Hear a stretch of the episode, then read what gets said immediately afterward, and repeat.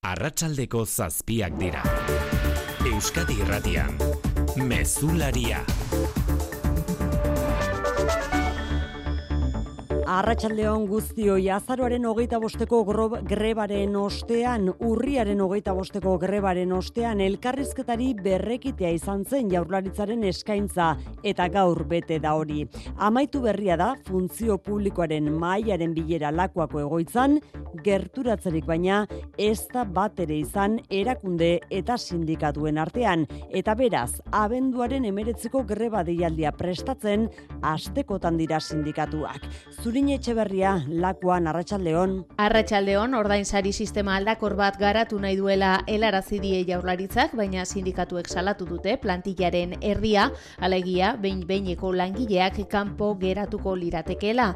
Jaurlaritzaren proposamenak hortaz ez ditu ASBT ez. Madrilgo aurrekontuen legearen mugen aitzaki erabiltzen ari direla deitoratu dute, galdutako erosa almena berreskuratzea alburu duen soldata igoerari ezekiteko. Igore izagirre ela Xavier Ugartemendia lab. Aitzaki erabiltzen dutena da, soldata eta enpleguan Madrilen erabakitzen duela, eta hemen ez daukagula kapazidadeik horri buruz hitz egiteko, eta guk argi eta garbi izaten dugu.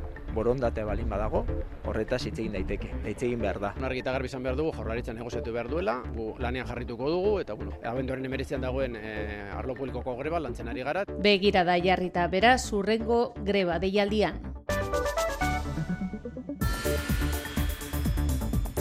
Pedro Sánchezen investidurari begira berriz zailtzen ari da presidente izendatzeko saioa aste honetan egitearen aukera Junts alderdiaren buruzagitza Bruselan elkartuarren gaur ez baita posible izan pesoerekin akordioa istea.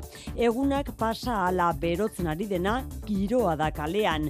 Boxek Sánchezen aurkako kereia iragarri du eroskeria delitua leporatuta eta elkarretaratza deitu du ordu bete barrurako ferrazeko egoitzan alderdi popularrak berriz iganderako deitu ditu amnestia legearen aurkako protestak Espainiako berrogeita amabi probintzietako hiriburuetan. Eta epaitegietatik ere izan da gaurra reakzioa. Terrorismoan leporatuta Carlos Puigdemont eta Marta Rovira inputatu egin ditu auzitegi nazionalak tsunami demokratikoaren buruzagi izan zirelakoan. Auzitegi nazionaleko fiskaltzak elegitea iragarri du dagoeneko erabaki horren aurka eta pesoek ere kritikatu ditu epaileak politika egitea leporatuta. Eguneko gainerako lerroburuetan ekaitza girre arratsaldeon. Baita zuri eroiane. Gaza namar mila palestinar baino gehiago hilditu Israelgo armadak azken asteetako erasuetan. Horietako ia erdia aurrak dira eta horri lotuta salaketa gordina egin berri du Antonio Guterres nazio batuen erakundeko idazkari nagusiak. Gaza is becoming a graveyard for children. Gaza aurren hilerri bihurtu dela esan dugu terresek eta nazioarteko giza eskubideen legedia urratzea egotzi dio Israeli. Ilabetea beteko da bihar jamasek Israelen eraso egin eta mila eta laureun Israeldarri guru hil zituela gaur Gaza bitan zatitzea lortu du Israelgo armadak erabat inguratu du Gaza iria eta jamasen gordelekuak suntxitu nahi ditu orain iparaldeko eremuan. Adi Data Center lehen mailako datu zentroa izango denaren lehen harria jarri dute abanton. Enpresei eta erakundei datuak eta informazioa modu seguruan gordetzea ahalbidetuko die zentroak. Ondo bidean, datorren urtean hasiko da zerbitzua eskaintzen eta hogeita hamar milioi euroko inbertsio publiko pribatua izango du. Azken horretan jarri du azpimarra inigo urkullu lehen dakariak. Beste behin ere, lankidetza publiko pribatua balioa jartzen dugu auzolanaren adibide berri baten aurrean gaude. Euskadiko enpresek beraien sistema gordetzeko baliabide berri, seguru, ekonomiko eta hurbila izango dute. Aberatxenak geroz eta aberatxagoak direla agerian utzi du Forbes zerrendak. Euneko hogeita amazazpian ditu da azken urtean zerrendako eun aberatxenek pilatzen duten ondarea. Amanzi Ortega, Inditexeko sortzailea da zerrendan aurrena eta Daniel Mate Donostiarra Glenkor mehatzaritza enpresako akzio duna aurreneko Euskal Herritarra zazpigarren postuan 2000 eta bederatzireun milioi euroko ondarea dauka. Forbes zerrendan agertzen diren pertsonen ondarea eun eta laurogeita amasei milioi, mila milioi eurokoa da Espainiako barne produktu gordinaren euneko amar baino gehiago. Eta kiroletan Xabier Muru Arratsaldeon. Arratsaldeon. Reala etziko Europako partidarako prestatzen hasia da dagoeneko Benficaren aurka jokatuko duetzi anoetan. Bai, partidu garrantzitsua izan ere txuri urdinak urrengo faserako selkatuko dira talde Portugaldarari irabazi eta beste partiduan Interrek Salzburgon beste inbeste egin ezkero. Espainiako futbol liga ere ipatuko dugu, atletikek eta labesek aurrera pausoa eman dute. Bizketarrak salkapeneko boskarren postura igo dira eta erabarrek tarte ireki dute jetxirako postuekiko. Eta noski pilotare aipagai, bosteun sarrera geratzen dira, saltzeko, hilonen emeretzian, Bizkaia pilotalekuan jokatuko den, lautordeko finalerako, sekula izan ez den finala, jokin altuna, eta pelio etxeberria aurrez aurre. Laboral kutsak babestuta, eguraldia eta trafikoa. Euskalmeten jaione munarriz, arratsaldeon. Kaixo arratsaldeon e, gaur gauean temperatura dezente jaitsiko da eta baliteke ba barnealdeko inbaten lekutan batez ere Araban eta Nafarroan zeropeko balioak e, neurtzea. Beraz, aste artea giro hotzarekin hasiko dugu eta egunez ere hotz egingo du batez ere barnealdean 10 eta 13 gradu artekoak izango baitira maksimoak eta kostaldean 15 gradura iritsi litezke beroenak. Bestalde egun sentiko ostarteen ostean odeiak ugarituz joango dira eta baliteke ba anemeka zaparrada batzuke botatzea batez ere guerditik aurrera Ekaitz e, trafikoan badarazorik? Arreta askatu behasainen, N batean Donostiako norantzkoan, kamioi baten eta auto baten arteko istripuaren ondorioz, erreietako bat itxita dago. Eta sarrera huisteko hilebete batzuk barru, gazteizen izango dugun Sherry Krauen musika. All I wanna do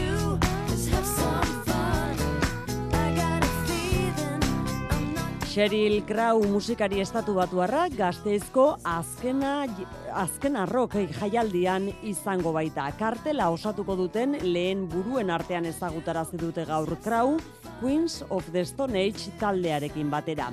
Mendizabalako zelaietan, hariko diren Euskal Ordezkaritzari dagokionez berriz, PLT eta Lendakariz Muertos ere izango dira azkena jaialdian. Sarrera salmenta ostiralean hasiko da eta itxaronaldi arintzeko Sheryl Crowren doinuak mezulari.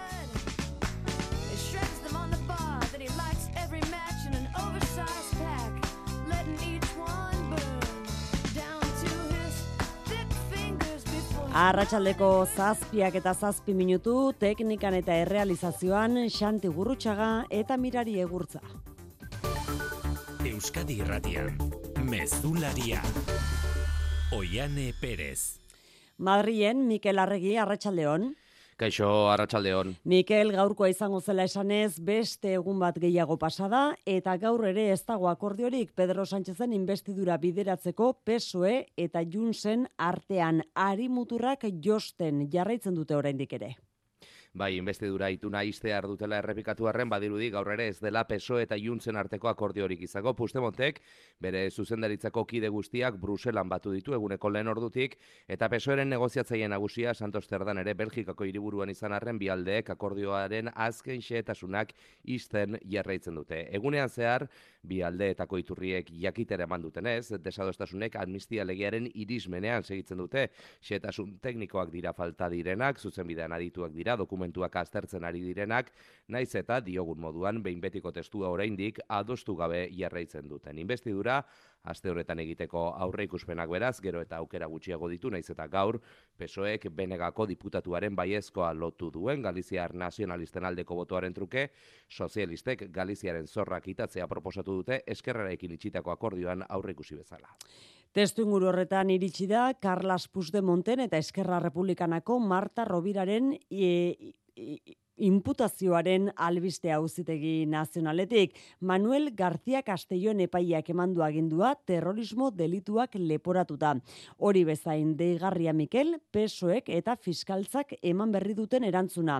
Fiskaltzak elegitea iragarri du erabaki horren aurka eta pesoek salatu du politika egiten ari direla epaileak. Bai, hauzitegi nazionaleko Manuel García Castellón epaiak, Carles Puigdemont eta Marta Rovira deklaratzera deitu ditu tsunami demokratik mugimenduan izan zuten ustezko lidergoagatik. Haien kontrako akusazioa, Guardia Zibilak pasaden astean osatutako txosten baten ostean dator orain epaileak dio Puigdemontek eta Robirak tsunami antolatzeko bileretan parte hartu zuela eta beraiotako baten Ginebran Arnaldotegi ere bertan izan zela. Horregatik epaileak EH Bilduko koordinatzaile nagusia ere lekuko moduan deklaratzera deituko du. Ogoratu tsunami demokratikek procesaren sententzia kaleratu eta bere ala mobilizazio jendetsuak deitu zituela besteak beste Bartzelonako aireportua moztuta, ba García Castellonek dio egun horretan pertsona bat hiltzela El Prat aireportuan eta eriotza hori tsunamiren antolatzaileei leporatu dakieken ikertu nahi du orain. García Castellonek terrorismo delitu baten zantzuak ikusten ditu ikerketa honetan fiskaltzako estalde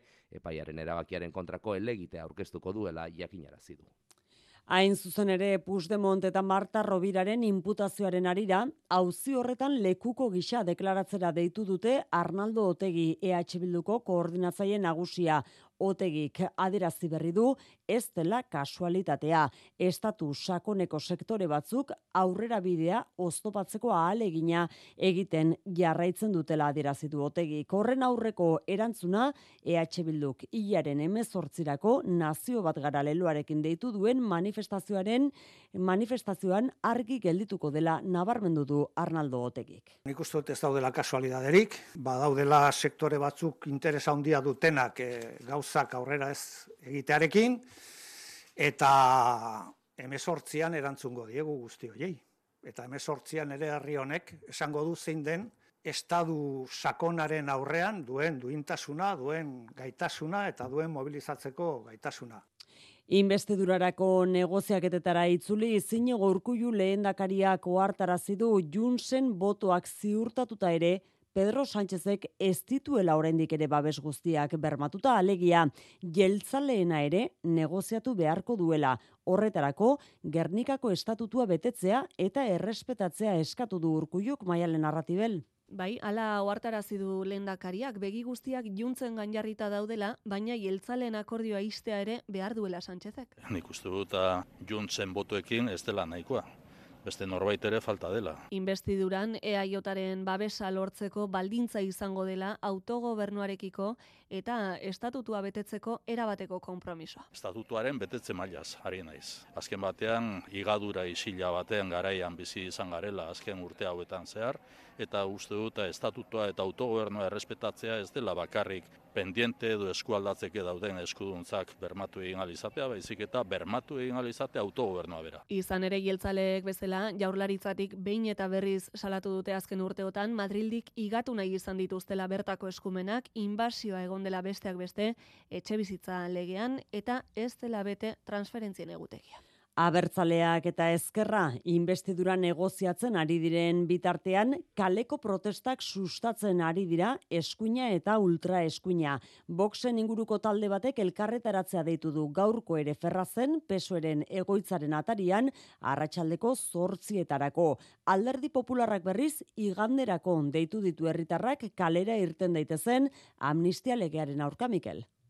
Bai, Partidu Popularrak investidura aurreko giroa alik eta gehien berotu nahi du eta horregatik Alberto Núñez Feijóok mobilizazioak iragarri ditu astebururako. Itzordua igandean da, eguerdian, estatuko hiriburu guztietako plaza nagusietan.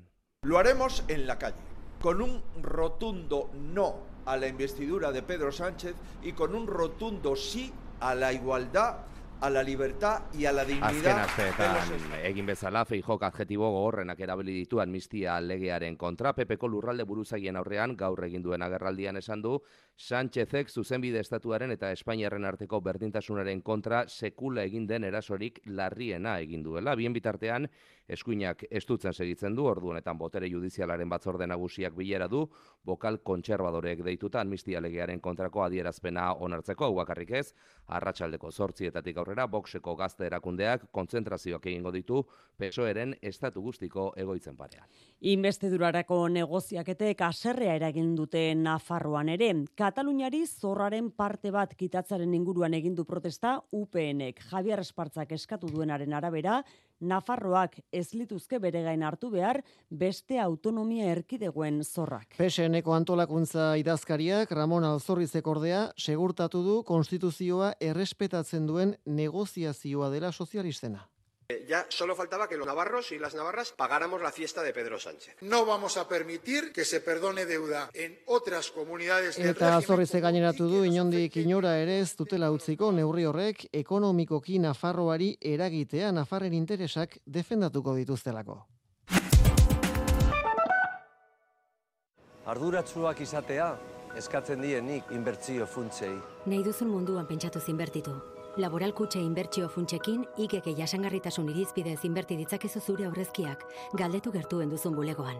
Laboral kutxa, bada beste modu bat. Informazio liburuxka eta inbertitzailearen zako funtsezko datuen agiria bulegoetan laboralkutxa.eusen eta CNMV-en. Disiplina sendagarri, saiakera, Iñaki Grazenearen erakusketa, zortzietan. Akordiori gabe amaitu da arratsaldean jaurlaritzaren funtzio publikoko mai sektorialaren bilera. Bileran parte hartu duten ELA, LAB, Komisiones eta UGT sindikatuetako ordezkariek salatu dutenez, zerbitzu publikoen enplegua eta soldatak hemen adosteko eskariak egindako eskari horiek baztertu egin ditu berriz ere jaurlaritzak. Abenduko greba prestatzen jarraituko dutela ziurtatu dute beraz, akordiorik gabe amaitu den honetan. Zurin etxe berria.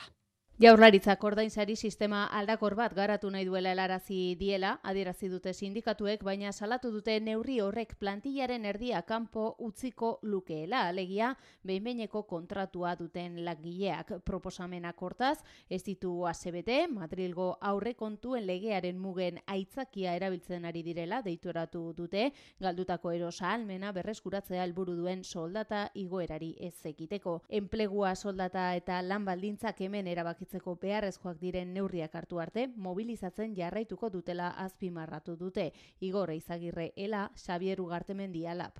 Aitzaki erabiltzen dutena da, soldata eta enpleguan Madrilen erabakitzen duela, eta hemen ez daukagula kapazidadeik horri buruz hitz egiteko, eta guk argi eta garbi izaten dugu. Borondate balin badago, horretaz hitz egin daiteke, eta hitz egin behar da. Argi eta garbi izan behar dugu, jaurlaritzan negoziatu behar duela, gu lanean jarrituko dugu, eta bueno, abenduaren emeretzian dagoen e, arlo publikoko greba lantzen ari gara. Begira da, beraz, datorren abenduaren emeretzirako deitutako greba deialdian, bien bitartean, jaurlaritzak dio negoziazio aldi berri bat irekitzeko hainbat proposamen egin dituela, tartean, behin-behineko tasuna euneko sortzitik jaisteko, etota lan jardunaren evaluazioa eta karrera profesionalaren ezarpena negoziatzeko. Hain zuzen ere, datorren urteko jaurlaritzaren aurrekontuen zati handi bat, bos mila eta bederatzireun milioi euro langile publikoen soldatak ordaintzeko izango dela gogoratu du Pedro Azpiazu ekonomia eta hogasun sailburuak. Gaur hasita hiru egunez, zarituko dira sailburuak sai ez sai aurrekontuaren nondik norakoak jakinerazten. Eta agur kutsua izan duen agerraldia, izan da Pedro Azpiazuren gaurkoa asunarozena.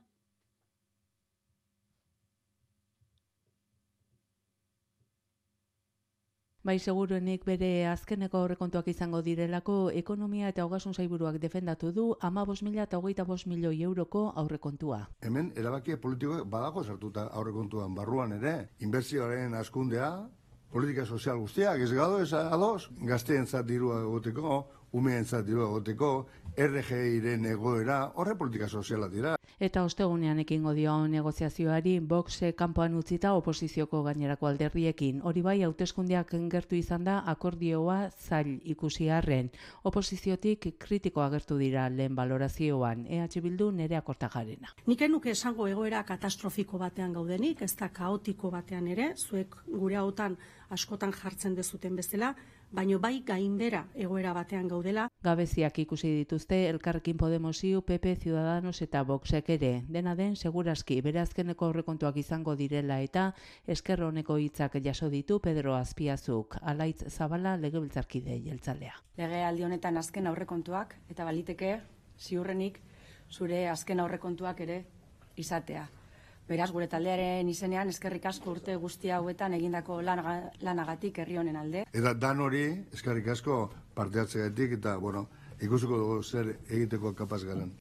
Legealdiko azken aurrekontuak izanik, datorn urteko hauteskundeak antolatu eta finantzatzeko amaika milioi euro gorde dira, eta berreun ibilgailu hibrido erosiko dira ertzaintzaren zat, segurtasun saiaren beste lehentasun bat izango da, indarkeria matxistari aurre egiterakoan, emakumeak babesteko plan berria ja, martxan jartzea. Berrogeita amairu milioi eurorekin, emantzipa programa ere jasoko da, jaurlaritza dekretua azkeneratzen ari da, datorren urtetik aurrera, hogeita bost eta hogeita bederatzi urte bitarteko gazteei, hilero irureun euroko laguntza emateko. Idoia mendiaren lan saiak bestalde, hogeita amabi orduko lan astearen saiakera pilotu egiten egiteko asmoa du datorren urtean adekik bultzatzen duen fabrika fundazioarekin elkarlanean 6 milioi euro terdi inbertituko dira datozen hiru urteetan horretarako. Eta Gipuzkoako aurrekontuei dagokien berriz gaur negoziaketak hasi dituzte. PPko, PSeko eta Elkarrekineko ordezkariekin batzartu da foru gobernua. Eta alderdi popularrak atea parez pare zabaldu dio akordio aukerari. Bileran, EAJ gobernuarekin izandako sintonia ona nabarmendu du Mikel Lezama batzarkide popularrak. Fokoa epeluzeko politiketan, gizarte zerbitzuetan eta inbertsioetan jarrita akordioa posible ikusten du Lezamak posible da, noski, noski baiet, gaina, bueno, ageri da ez, behar dutela, e, behar dutela orain apoio hiek, gu beti egongo gara lan hori egiten, eta gero, bueno, denon arteko ulermenetara iritsi beharko gara, baina bai, predisposizio hori badago eta uste ikusi dugula gaur goizean. Bihar, ea jotaren taldearekin batzartuta, itxiko du aurrekontuetarako lehen erronda Gipuzkoako foru aldundiak. Adi Data Center lehen mailako datu zentroa izango denaren lehen harria jarri dute Bizkaiko mehatzaldean abanton. Enpresen eta erakunden informazio gordetzeko gunea izango da Adi Zentroa. Edo arduradunen hitzetan, portu seguru bat Euskadiko enpresen datuak modu seguruan pilatzeko. Inigo urkuiu lehen dakariaren hitzetan, urteetan jaso izan duten eskariari erantzun nahi diote honekin maialen narratibel. Bai, enpresek eta erakundek aukera izango dute euren informazio guztia odeian gordetzeko modu seguruan eta gertu-gertuko datu zentroan. Roberto Tobias arduraduna da. Adi es un puerto? Es un puerto de futuro, ese puerto de descarga y custodia segura de nuestra información digital eh, crítica. ¿no? Abanton, Bizkaiko Parke Teknologikoan eraikiko dute lehen zentro hori, gaur lehen harria jarrita, eta hogeita mar milioi euroko inbertsioa eginda. Euskaltelek, teknei taldeak, dominionek eta jaurlaritzak hartu dute parte proiektuan, euneko amabosteko inbertsio publikoarekin, eta horretan egindu azpimarra dakari. Beste behin ere, lankidetza publiko pribatua balioa jartzen dugu. Auzolanaren adibide berri baten aurrean gaude. Euskadiko enpresek beraien sistema gordetzeko baliabide berri, seguru, ekonomiko eta hurbila izango dute. Hasiera batean zuzeneko hogeita mar lanpostu sortzeko gaitasuna izango du eta datorren urterako zerbitzuak eskaintzeko moduan izango da. Askoren interesekoa izan liteken albiste aurrengoa, eunka herritarrari dira erreklamazioak jartzen foru ogasunaren aurrean, auziteki gorenaren epai bat tarteko. Frankismo garaiko azken urteetan, mutualitateetan kotizatu zuten langilei eragiten die gorenaren epai horrek. Urteetan jarraitu den irizpideen aurka, martxoan zera ebazi baitzuen gorenak. Mila bederatzerun eta irurogeita emezortzigarren urterarte, lan mutualitateetan kotizatutakoa ere, aintzat hartu beharko zaiela, langilei errenta itorpenean kenkariak aplikatzerakoan. Banku sentoreko langile baten salaketa badago auzi horren oinarrian orain argitzeko dagoena da ebazpen hau sektore gehiagotara zabalduko ote den igotzalkorta.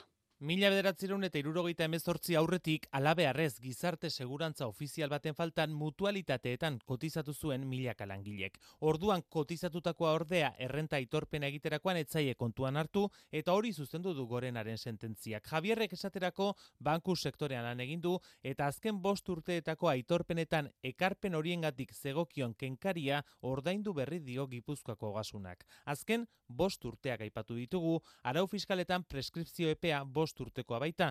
Hori bai, behin aldaketa eginda, aurrerantzean errenta itorpenean gutxiago kenduko diote. Mendik aurrera nire pensioan, persona fisiko errentaren idaltzen dianean, egingo diate integrazioa, euneko eun egin beharrean, egingo diate euneko laroita amabi eta pikoan.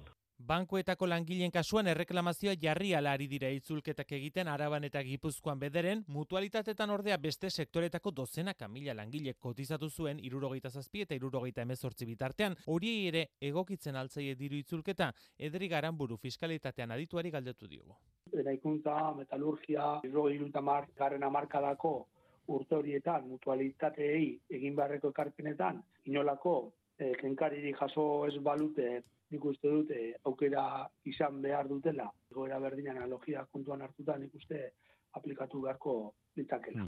Eskaera egin eta sei hilabeteko epean erantzun behar dute foru ogasunek, erreklamazioa jartzeko lanbizitza bida laborala jasotzen duen horria aurkeztu behar da, ogasunean bertan ematen duten erreklamazio horriarekin batera. Ekialde hurbilean hamar mila palestina rilditu Israelgo armadak gerra hasizenetik hilebete betetze arden honetan.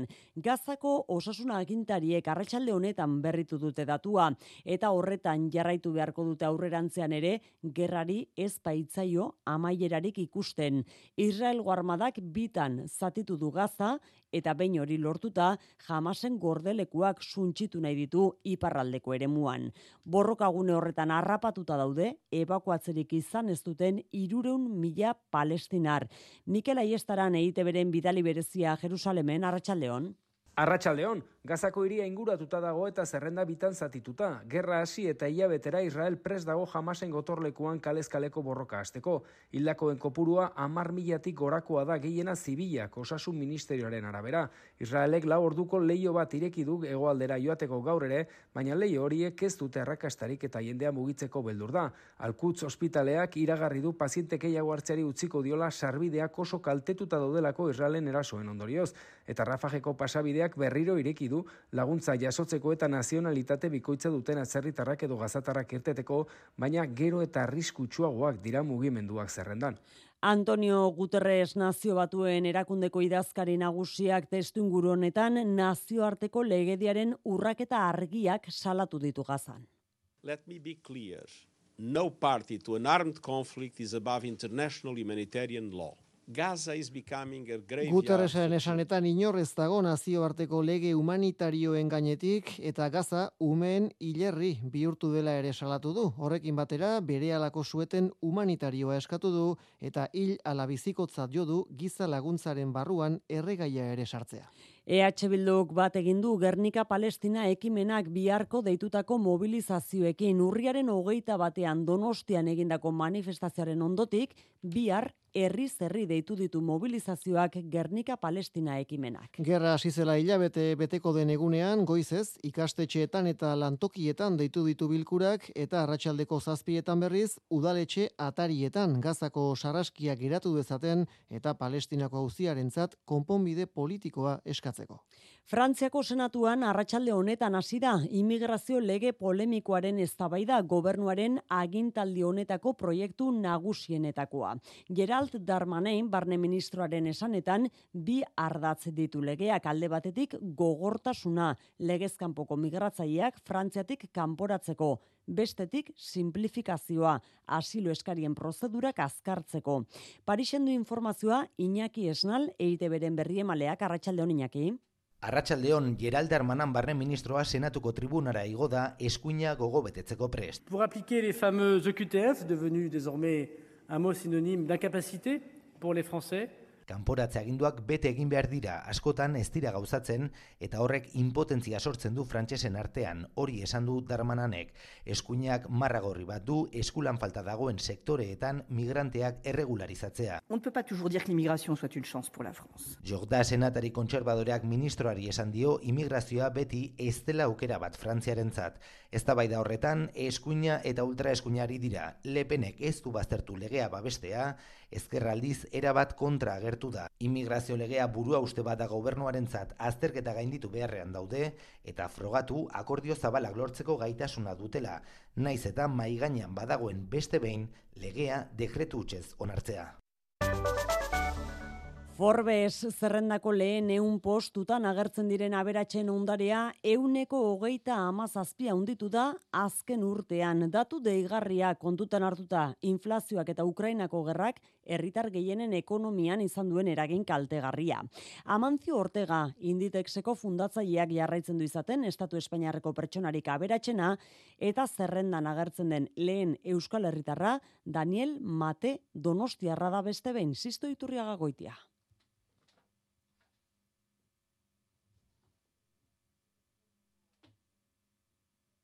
Donostian jaioa, Suitzan bizida gaur egun Daniel Mate eta Glencore mehatzaritza enpresako akzioduna da. Zazpigarren postura jaitsi da urten eta Forbes aldizkariaren arabera 2000 eta bederatziru milioi euroko ondarea dauka gaur egun. Euskal Autonomia Erkidegoko herritar izan edo bertako jatorria duten beste sei lagun ere azaltzen dira zerrendan, tartean Juan Luis Arregi, Carmen Ibarra eta Jose Maria Aristrain. Nafarrik ez da gertzen ordea, aberatsenen zerrenda horretan foru erkidegoa eta Rioxa baitira Forbes zerrendan inorrez duten estatuko erkidego bakarrak. Forbes zerrendako lehen eun postutan agertzen diran pertsona hoien ondarea, eun da laro eta mila milioi eurokoa da guztira. Estatu Espainiarreko barne produktu gordinaren euneko amar baino gehiago da hori. Kopuru horren zati esanguratsu bat, laro eta bat mila milioi euro, zerrendako lehena den amantzio ortegaren esku dago. Euneko berrogeita mairu, onditu da ortegaren ondarea azken urtean, eta bere atzitek eh, daudenek, bataz beste, larogeita iru milioi euro irabazi dute egunean.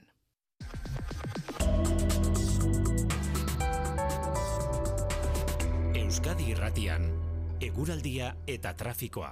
Errepidetan ez da nabarmentzeko arazorik eguraldiaren iragarpen euskalmeten nahiara barredok. Gaur gauean temperatura dezente jeitsiko da eta baliteke ba barnealdeko inbate lekutan, batez ere arabanetan nafarroan, zeropeko balioak neurtzea. Beraz, aste artea giro hotzarekin hasiko dugu eta egunez ere hotz egingo du, batez ere barnealdean amar eta amairu gradu artekoak izango baitira maksimoak eta kostaldean amabos gradura iritsilitezke beroenak. Bestalde, egun sentiko ostarteen ostean, odeiak ugarituz joango dira, eta baliteke ba anemeka zaparra batzuke botatzea batez ere guerditik aurrera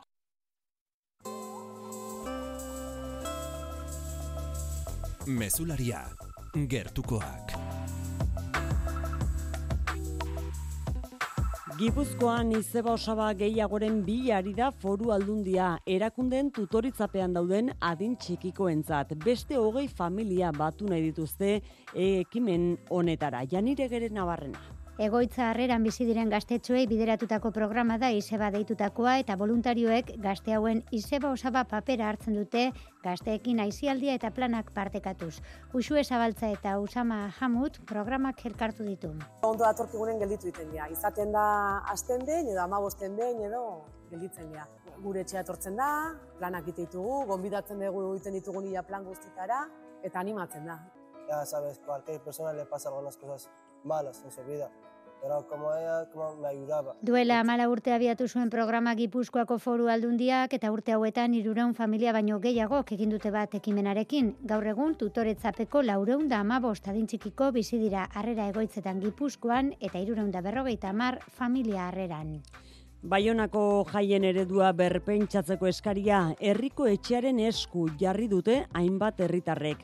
Aurtengo jaietan jipoituta hil zuten gizonezkoaren kasuak auspotutako eztabaidak mila eta berreun sinaduraren babesa lortu du xetasunak Andon Elizeagak. Festaren eragileek bat egin dute, ostalariek, peineek, saltzaileek eta beste batzuek eta 2008 kolektiboa sortu. Etxegarek berak onartu du zerbait egin behar dela adibide gisa kontrola areagotzea ipatu du heldu den urtean joku olimpikoengatik jaiak aintzineratu behar dituzte behin betiko data aldaketa batekin esperimentatzeko aukera. Ea horrek laguntzen duen. Eta besta ereduaren inguruan kolektiboak jada landu ditu gutxi gora bera ideia nagusiak. Tokiko besten indartzea eta festa zalen artean arduraren ideia garatzea adibidez. Tokiko kultura euskara ingurumenaren zeinketa bestak ardatz horiek izatea. Kolektiboak eta herrikotxeak badute elkarren berri, besta komisioaren errola ere izpide izanen dute, kolektiboak indar gehiago eman nahi baitio komisioari, batzordeari, ahots gehiagorekin. Datorren astean biltzekoak dira, eta espero da urtea mailererako gauzak argitzea. Nafarroan abiatu da, olibaren uzta eta aurrikuspenen arabera oso uzta oparoa izan daiteke. Eskualde batzutan, iaz bildutatukoaren ia bikoitza jasotzea espero dute. Abuztua, beroa eta lehorra izan bazen ere, bai udaberria maierarako baita iraia eta urrian izandako euritek ere, olibak bere punturik onenean jarri dituztela diote nekazariek aitor perez. Usta oparoak salneurrien berakada ekar lezaken ala ez hori da kontsumitzaileen zalantza momentu zinor gutxik argitu dezakena, baina behintzat Nafarroako jatorri izendapenetik bai estatu dutena zera da. E, orokorrean, e, esan daiteke aurten kanpaina e, aurreratuta dagoela, beste urteekin konparatuta, eta aurreikuspen oso onarekin. Alexia Zabaltza idazkariaren hitzak dira baikortasuna nagusi nekazarien artean aurtengoa uzta ona izatea espero baitute Nafarroako herriberan daude zalantza gehien baina arronizko mendia dolarean esaterako bederatzi eta mar milioi oliba kilo artean jasotzea espero dute alderak eta egiteko iaz azken amarkadako uztariko kerrenean ez ziren 6 milioi kiloetara heldu. Dolare bateko datuak dira baina adierazgarriak oso aurten apirilean euri gutxi egin zuen arren ekaineko euritek lurra ezen mantendu zuten uztailan eta abuztuaren ondotik iraila eta urrien ere euri egin duenez oliba egoera egokian utzi dute. Orain bero eta lehortearen arriskoa gaindituta, nekazariek izotzari eta aize portitzei begiratuko diete. Horien arabera, ustaren erritmoa moldatu beharko dute. Kultura leioa. Asiak gara ezagutzen azkena rock festival jaialdiaren hogeita irugarren edizioari buruzko zenbait xeetasun. Gaur jakin ditugu esate batera, ekainean mendizabalan joko duten talde batzuren izenak. Horien artean, Queens of the Stone Age, Cyril Crow eta Arde Bogota daude. Horiez gain Euskal Talden presentzia nabarmena da. Sarrerak ostiraletik aurrera eskuratu izango dira internet bidez oier narbaiza. Ekainaren hogei, hogeita bat eta hogeita bian berrogeita bostalde joko dute azken rock festival jaialdian. Mendizabalan izango diren kontzertuen aurrerakina eskaini dute eta amazazpitalderen izenak ezagutarazi dituzte. Eba Castillo azken rock festival jaialdiaren komunikazio arduradunak labur bildu du. Rock and roll bueltan da. Gaur aurkeztu dugun artisten aurrerapena.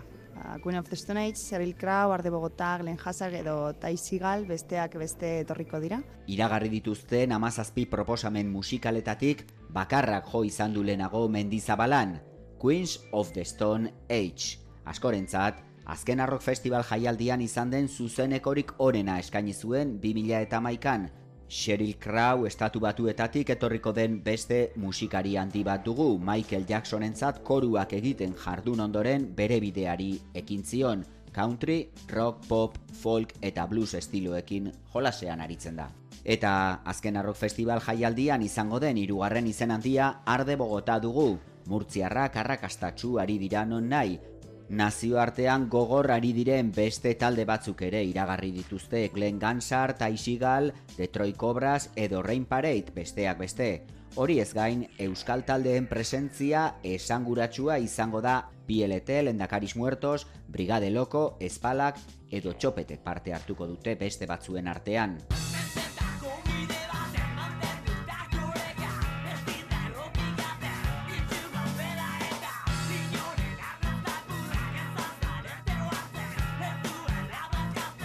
PLT taldea beraz, ekainean azken arrok jaialdian izango da besteak beste.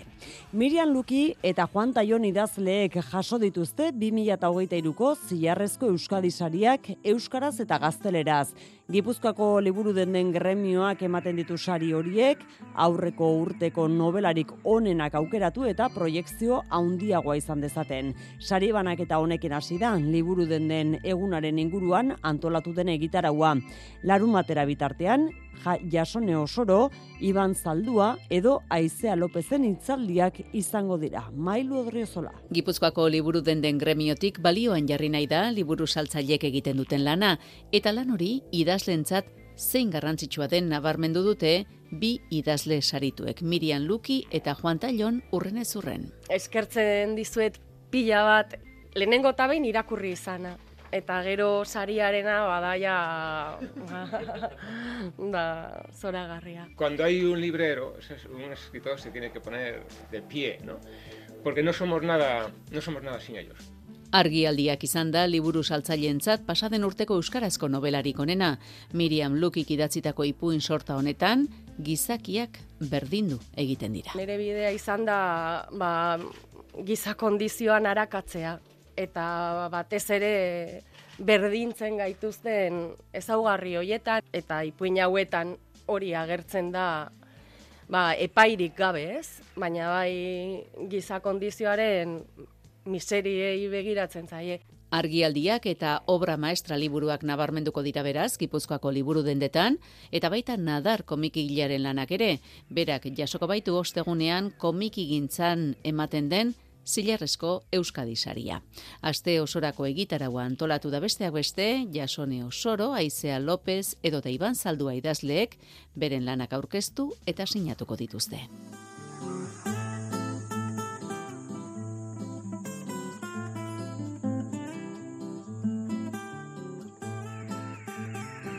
Xavier Muru Arratsaldeon. Arratsaldeon. Kirol albistetan itzordu garrantzitsua aste honetakoa, aste azkenean Realak Benficaren aurka jokatuko duen partida horren zain gaude momentuz aste azkenera arte. Bai, motorrak e, berotzen Reala, norketa garrantzitsua zuk esan da bezala, txuriurdinak urrengo faserako salkatuko dira, talde Portugaldarari irabazi eta Interrek Salzburgen beste inbeste ginezkero.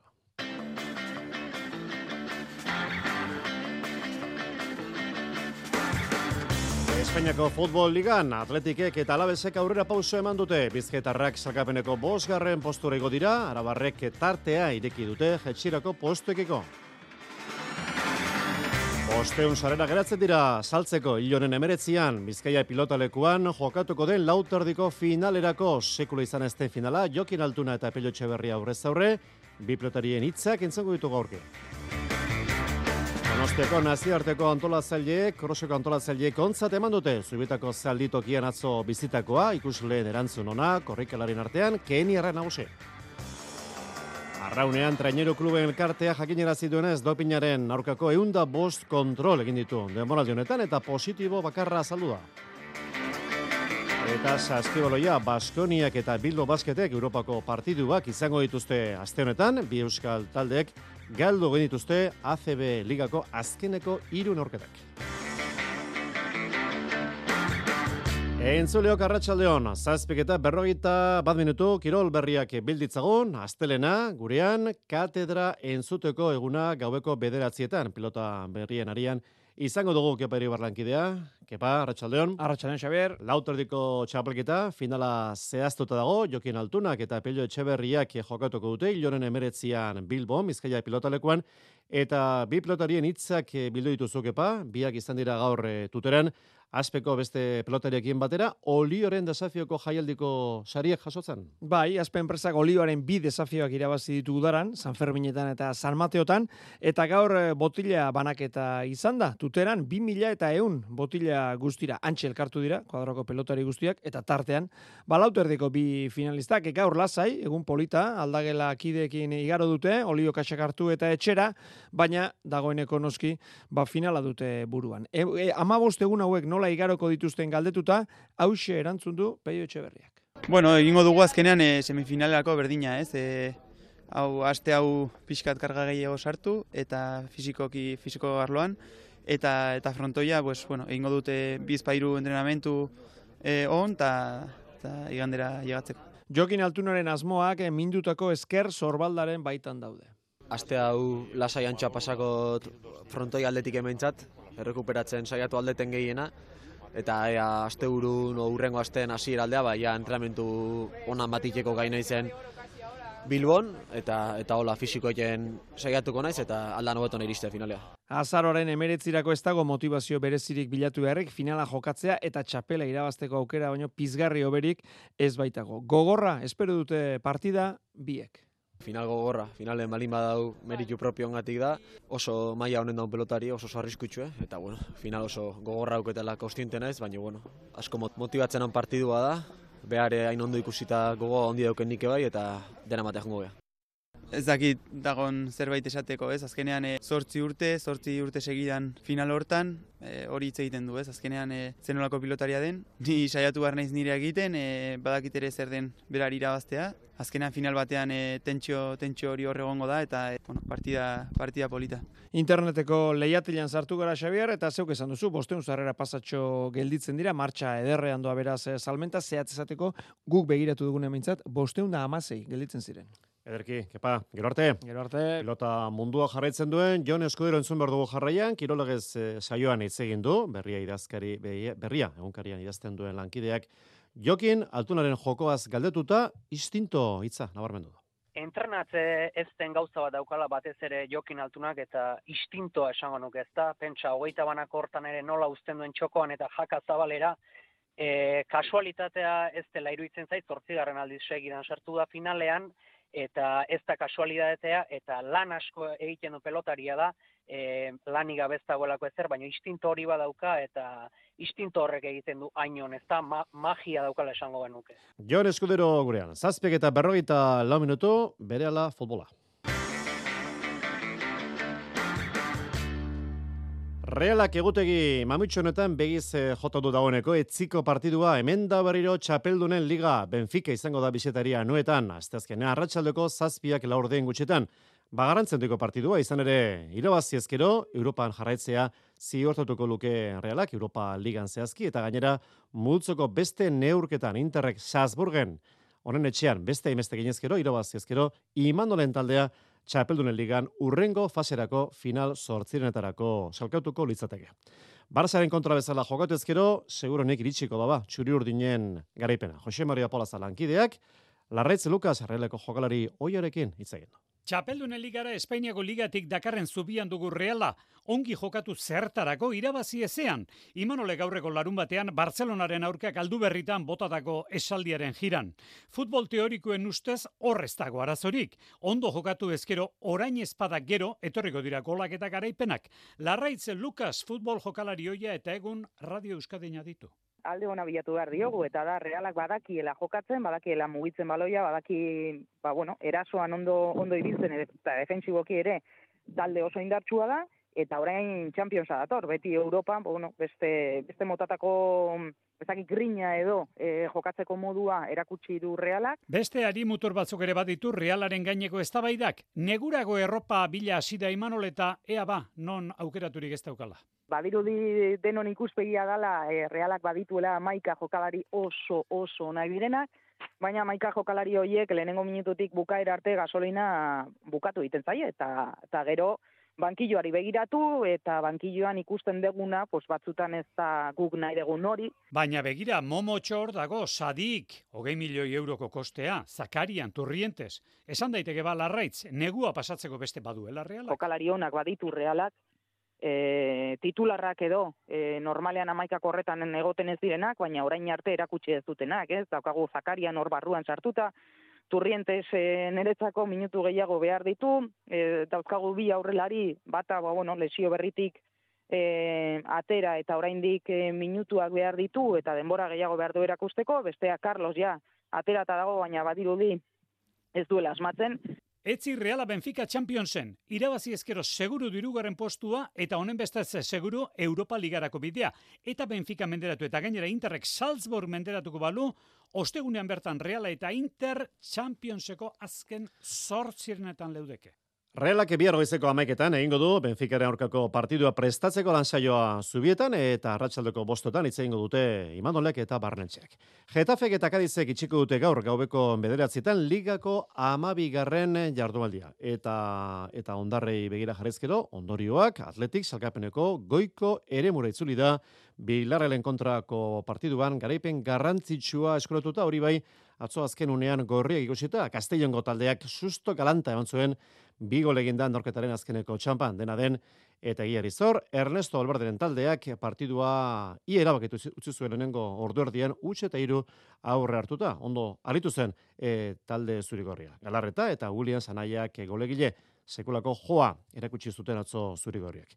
Merito handiko garaipena ustez goruntze joan behar lukeen talderen kontra inigo ruiz de galarreta.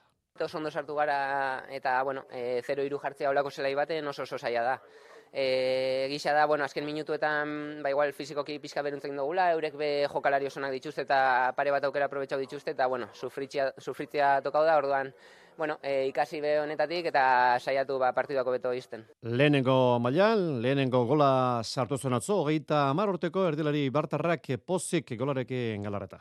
Bai, bai, bai, egisa da oso berezia, bueno, goguanek hanbe golak sartzeko, bizkadate horretan laguntzeko, e, bueno, e, eldu naiz, uste doniko jarri ez dela baloi zona, kontrola indot, eta, bueno, e, sortea ez e, barrura sartu da, oso posik, oso emozionauta, eta, bueno, e, hori, posik. Berri txarrak alabezen, Alexander Zetlarrek hautsita du ezker belauneko lotailu guruzatua lesio larria beraz, atzo Almeriaren aurkako partiduen egindakoa, ebakuntzagi marko diote, atzelari zerberari hiloren hogeita marrean. Bestelakoan, nalabesek urratxa handia eman du salkapen hausian, almeriari bat eta utxi irabazita, etxeko irugarren garaipen honi esker, arabarrek orain boste puntura dute jetxirako ere mua, zazpi neurketa zeramatzan, talde gazteiztarrak irabazi gabe, soilik iru berdinketa lortuta. Atzo irabazle, eta noski gazteiztarrak epozik, zaleak armailetan neurketa amaituta txolatzen. Alabesek atzeko irabazita amalagoaren postuan amai puntu ditu, eta atzeko orkeriak almeriak zuloan jarraitzen du partidu bakar bat ere irabazi gabe, ataka estuan itxuraz gaizka garitano, orengoz ez dio piztu alderik eman talde andaluziarari. Oso partidu garrantzitsua zan guretzat, gaurkoa, e, areiro zuzen baten aurka, eta irabazi eskero ba, bagenekien hor jartzen ginela, baina ez da hola izan. Lehenengo zatian eskara ondo egon, uste talabez hobeto egon dela, eta gero bigarren zatian, ba, lehenengo ordu erdia gustau zait, edo behintzate hor hobeto egon gara, baloia hobeto manejatu dugu, eta alabez ba, deseroso zegoen, ez? Eta gero egia da, ba, euren aldaketekin eta gure nekearekin, pixkat biak batera etorri dira, eta eta azkenengo minututan ba eurak estutu indute eta gola lortu dute ez. Hiru norketa zuzendu ditu Garitanok Almerian eta hirurak galdu ditu Girona Las Palmas eta Alavesen kontra.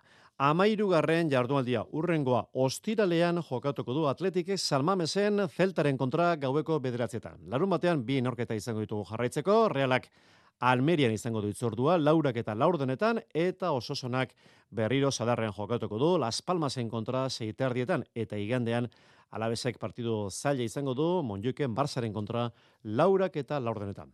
Bigarren mailan Amore Bitak burua jaso ezin da jarraitzen du. Zortzi jardunaldi jarraian irabazi gabe eta soilik bi gol eginda. Ueska aurkari zuzenaren kontra galtzea mingerra izan da. Orain Zalkapeneko azken horreko postuan da talde bizketarra, baina lanean jarraitu beharra dago. Aritz, Mojika entrenatzailea. Azkenean, eh, bueno, jornada gelditzen dira, ez, ezin dugu hemen ja burua jetxi eta eta ez ez erregin. Uste puntu gehiagi daudela oraindikan e, ba, ba buelta emateko. Hori bai, e, bueno, e, denon artean e, exigentzia handiagoa izan bar dugu, bai, bueno, nere aldetik, e, staff taldearen aldetik, bai jokalarien aldetik, e, saiatu behar gera gehiago, egunean egunean e, eman gehiago, gehiago eta horrekin e, bueno, ba, ba ber emaitzak hobetzen di joazten eta eta bueno, gorako postua horiek e, e, saiatzen gean e, heltzen, ez? Eta eta horrela jarraitu behar dugu, zati azkenean e, aukera bakarra dago puntua lortzeko, ez gehiago saiatzea eta esfortzatzea eta egunean egunean ba ba gehiago eman, ez? Urrengo jardunaldian Amore Betak Sportin bigarren salkautoren zelaian jokatuko du, larun batean gaueko bederatzietan eta Ibarrek urrengo gunen igandean ipuruan albazateren kontrakoa gaueko bederatzietan izango du. Atletismoa Keni errak nagusi Donostiako nazioarteko krosaren irurogeita zazpigarren ekitaldian. Nesketan Edina Jebitok garaile, atzo indar erakustaldia emanda, mutiletan Ronald Kemoiren garaipeena estuo izan zen jemutai errikideri azken zuzengunean esprinen irabazita.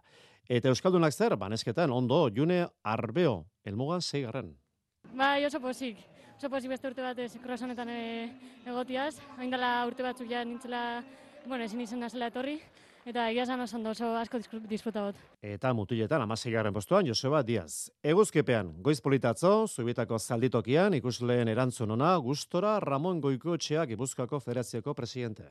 Eh, nik konforme Eta gaurko emaitza ikusita, ba, areta gehiago, ez? Nei, bai, posi nau, posi nau, ez dut uste gehiago eskatu behar den mikan. Ez da, hoi ondo esana daun, ez hoi ondo daun esatia, baina hoi sentitzen denik, hori sentitzen du, bai. Eta hemendik urrun, Indian atleta gipuzkoar batek, Shakif Lasgarrek berrogeita amar kilometroko munduko txapelketa irabazitu, egindako marka bi ordu, berrogeita sortzi minutu eta hogei segundo, bero eta ezetasun handiko lasterketan. Irunen bizide Lasgarrek likuko hartu dio beraz, ireitza arrospideri.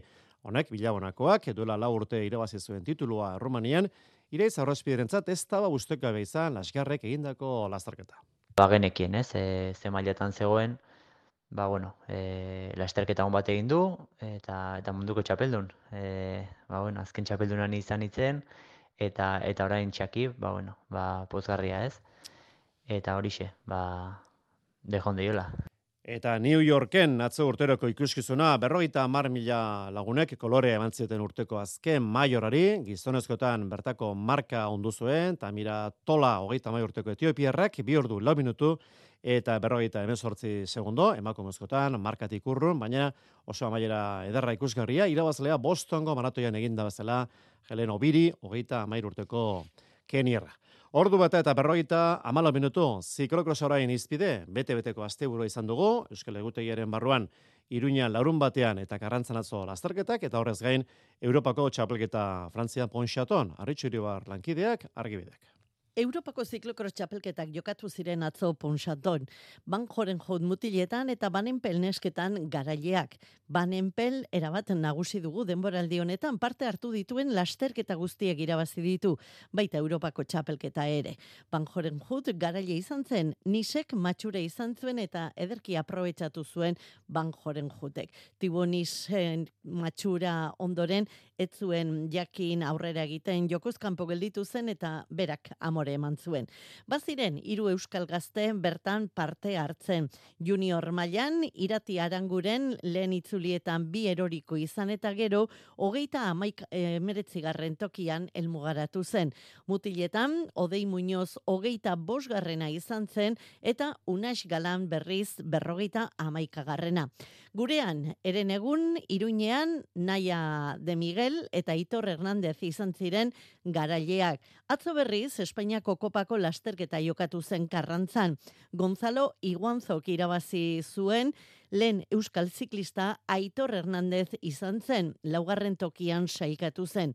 Nesketan, Irene Trabazok irabazi zuen, Espainiako kopan lider da Galizarra. Lehen euskal ziklista Olatz Odriozola izan zen. Berrogei urte ditu eta ekainean lesio larria izan zuen sorbaldan.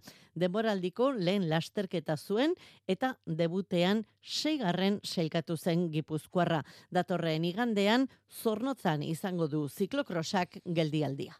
Zornotzan beraz horrengo itzordua, igandean, herrikirolak bizkaiko eskolari txapelketa ipagai, bibitako lehiatzo lekition gizasola eta larrea irabazle, datuak jorantardela oso lankideak.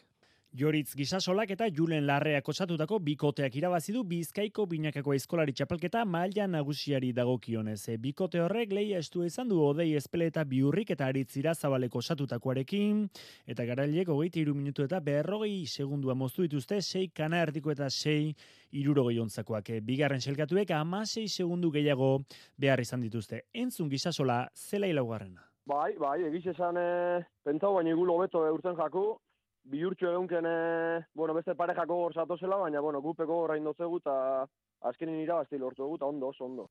Eskolariak etxanda librean aritu dira eta aldaketekin asmatzea gako izan da gisa solaren ustez. Bai, hori da, e, boixe, esatu zutena, denpora zuen jundie, amarra iskorakan aldiakin eurek aurretik, eta horre bai hogu zenin zei iruro gehiontzakuek ja gerua eta urbila bat horrega, Gero nik uste dut guk txanda gehitxua egiten izen dugule, eta, eta horrek bai emondo eskule azkenerako freskura hori eurek eh, txanda baten bakarrik ibili diruro gehiontzako eke baten, eta, eta gero nik uste dut neke hori e, ba, pairatu da biela amaieran, eta, eta hoxe, ba, azkenien e, aldetxu erun da bienai buelta monan lizen dutzegu, eta azkenien bakeuk ateratzegu hoxe. Bestalde, Agirre López bikoteak irabazi du bigarren mailako txapelketa eta Arri Zulatzaien berriz Istebe Gartziak eta Eduardo Hidalgok.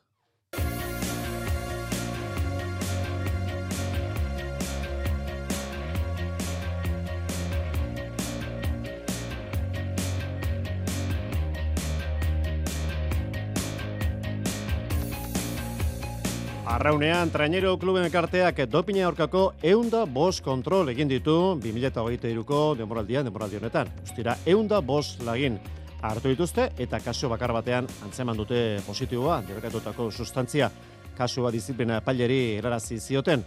Gogora ezagun, kago dekruzeko arraunari batek eman zuela positibo eta zigorra jaso zuen.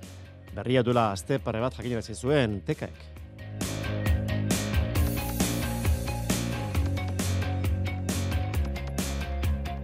Saskiboloian egutegia bete-betekoa, beti bezala Baskonia eta Bilbo basketentzat, bi euskal taldeek e, indarra galtzen jarraitzen dute ACB Ligan, azkeneko hiru neorketak galdu dituzte, Europako partio izango dituzte orain aste honetan, Bizkaitarrek etzi miribilan, Anwil talde polonarren kontra jokatuko dute, Europe Cupen, eta Arabarrek Olimpiakosen kantxan ostegunean Euroligako neorketa. Talde Arabarrak bi orkestuko du, azkeneko fitxaketa, Chris Kiotza.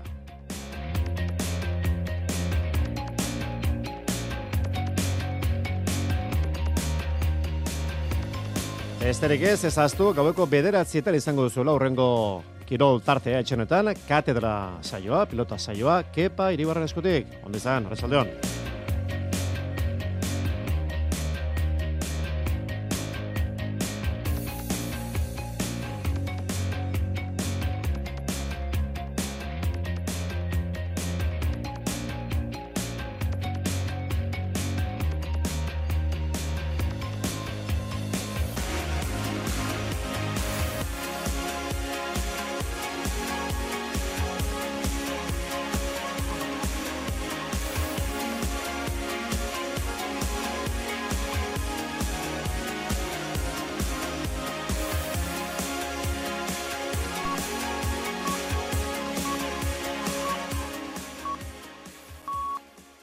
Iluntzeko zortziak dira.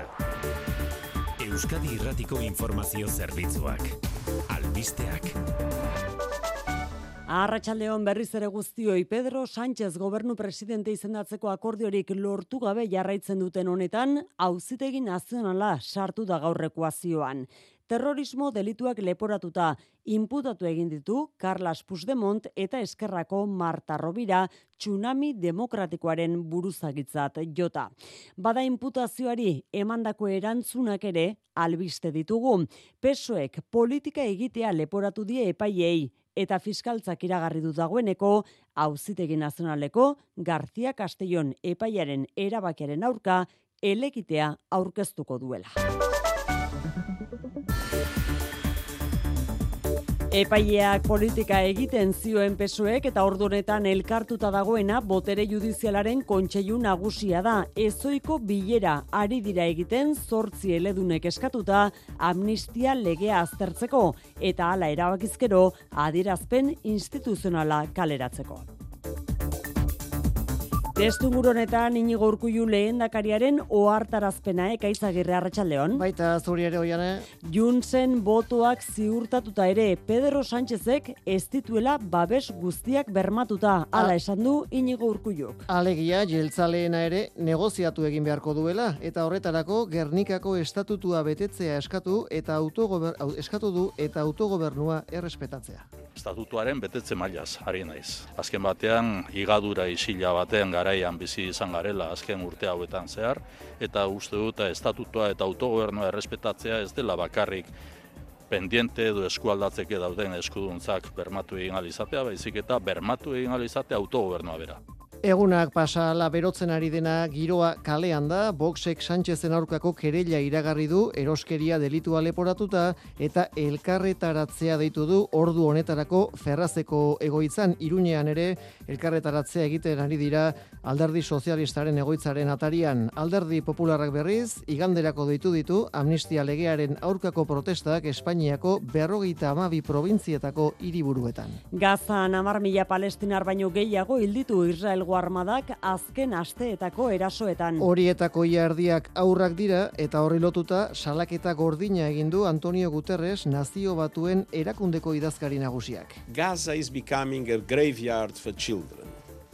Gaza aurren hilerri bihurtu dela esan dugu terrezek eta nazioarteko giza eskubideen legedia urratzea egotzi dio Israeli. Ilabetea beteko da bihar, Hamasek Israelen eraso egin eta mila eta laureun Israeldar inguru hiltzituela gaur Gaza bitan zatitzea lortu du Israelgo armadak erabat inguratuta du Gaza iria eta Hamasen gordelekuak suntsitzea nahi du iparraldeko eremuan. Gerturatzerik gabe amaitu da funtzio publikoaren mailaren bilera lakuako egoitzan eta sindikatuak abenduaren emeretziko grebari begira jarri dira. Jaurlaritzak ordain sari sistema aldakor bat garaitu, garatu nahi duela jakinarazi die sindikatuei, baina hauek salatu dute lan taldearen erdia behin beineko langileak hain zuzen kanpo geratuko liratekeela. Madrilgo aurrekontu legearen mugen aitzakia galdutako eros ahalmena berreskuratzea helburu duen soldata igoerari ez ekiteko erabiltzea leporatu diote sindikatuek jaurlaritzari Igor Eizagirre ela Xavier Ugarte Mendialab. Aitzaki erabiltzen dutena da soldata eta enpleguan Madrilen erabakitzen duela eta hemen ez daukagula kapazidadeik horri buruz hitz egiteko eta guk argi garbi izaten dugu. Borondate balin badago, horretaz hitz egin daiteke, hitz egin behar da. Argi eta garbi izan behar dugu, jorlaritzen negoziatu behar duela, gu lanean jarrituko dugu, eta bueno, abenduaren emeritzean dagoen e, arlo publikoko greba lantzen ari gara. Adi Data Center lehen mailako datu zentroa izango denaren lehen harria jarri dute abanton. Enpresei eta erakundei datuak eta informazioa modu seguruan gordetzea albidetuko die zentroak, ondo bidean datoren urtean hasiko da zerbitzua eskaintzen eta hogeita mar milioi euroko inbertsio publiko pribatua izango du. Errepidetan ez da nabarmentzeko arazorik ordu honetan eta eguraldiari dagokionez gau hotza izango dugu gaurkoa izotza ere bota dezake. Gaur gauean temperatura dezente jaitsiko da eta baliteke ba barnealdeko hainbat lekutan batez ere Araban eta Nafarroan zeropeko balioak neurtzea. Beraz, aste artea giro hotzarekin hasiko dugu eta egunez ere hotz egingo du batez ere barnealdean 10 eta 13 gradu artekoak izango baitira maksimoak eta kostaldean 15 gradura iritsi litezke beroenak. Bestalde egun sentiko ostarteen ostean odeiak ugarituz joango dira eta baliteke ba anemeka zaparrada batzuke botatzea batez ere guerditik aurrera Arratsaldeko 8 eta bos minutu besterik ez guraldetik. Albiste gehiago ordu bete barru izango duzu hemen Euskadirratian eta noiz nahi eskura eitb.eusen. Mezularia bihar itzuliko da arratsaldeko zazpietan. Bihar arte, ondo izan.